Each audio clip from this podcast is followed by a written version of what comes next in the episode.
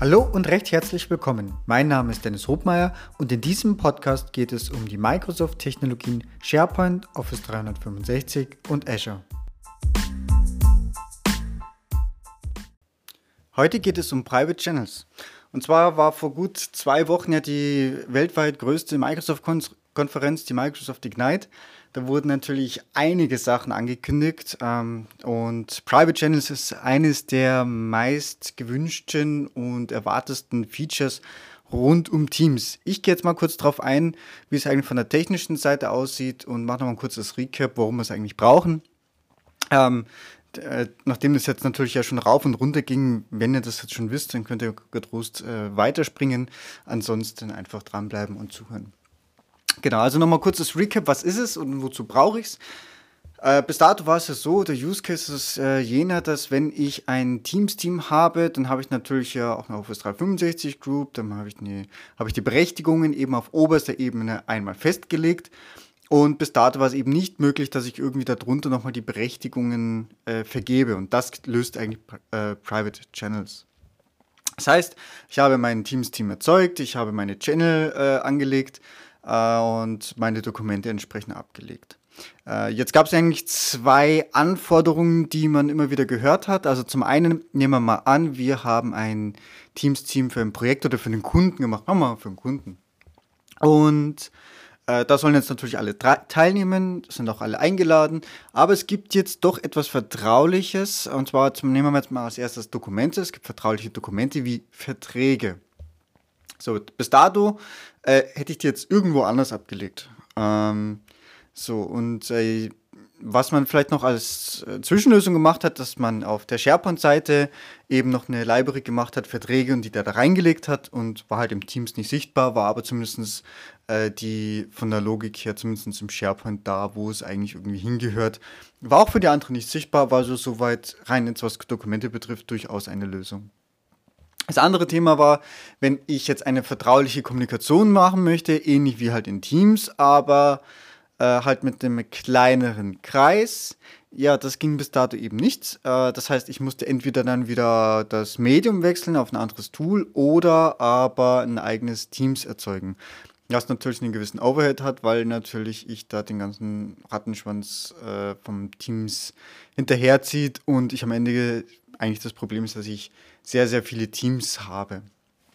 So, und Private Channels geht jetzt her und äh, so, dass ich jetzt, wenn ich einen neuen Kanal anlege, kann ich jetzt entscheiden, ist dieser Kanal ähm, Standardberechtigung oder habe ich, möchte ich ihn auf Privat setzen. Wenn ich ihn auf Privat setze, dann wird nur dieser eine Kanal bekommt andere Berechtigungen. Äh, jetzt passiert technologisch im Hintergrund noch ein paar andere Dinge und zwar ähm, kann man sich jetzt streiten oder nicht, wie man das findet, aber es wird auf der SharePoint-Seite eine eigene Site-Collection angelegt.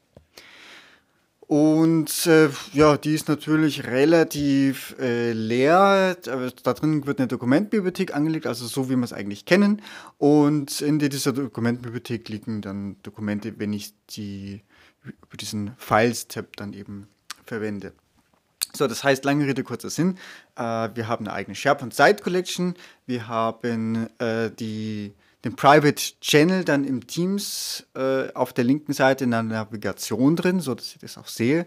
Das Ganze ist auch gekennzeichnet mit einem Schloss, äh, so dass ich sehe, okay, das, ist, das hat auch wirklich eigene Berechtigungen.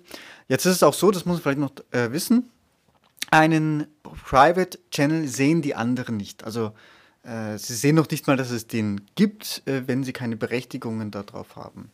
Sprich, derjenige, der die, den Channel anlegt, muss dann natürlich auch darauf Wert legen, dass die Berechtigungen korrekt gepflegt sind und da wirklich dann auch die Leute zugreifen dürfen, die das eben können sollen.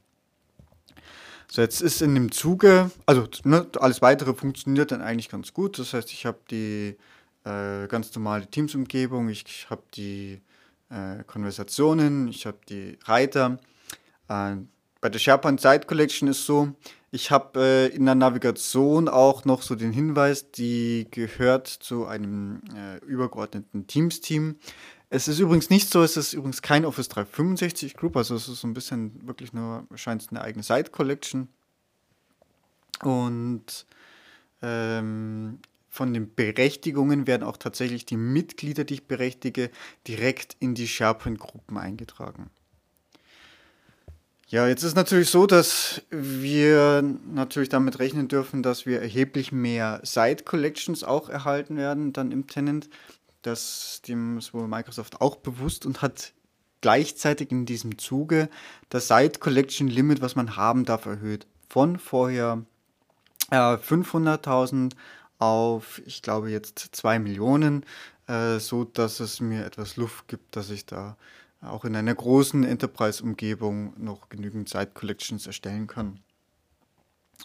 Genau. Ähm, die Berechtigung kann man dann übrigens verwalten. Das ist jetzt vielleicht noch ähm, dazugekommen. Wenn ich dann direkt in diese Kanaleinstellungen reingehe auf der linken Seite, da habe ich natürlich mehr als bei einem Standardkanal, weil da kann ich eben noch eben die Berechtigungen pflegen. Ja, ansonsten ist das das eigentlich auch schon. Das heißt, das ist, äh, war sicherlich von der Umsetzung her deutlich mehr Aufwand, wie es dann am Ende für den Endbenutzer aussieht ähm, und äh, für uns als Administratoren.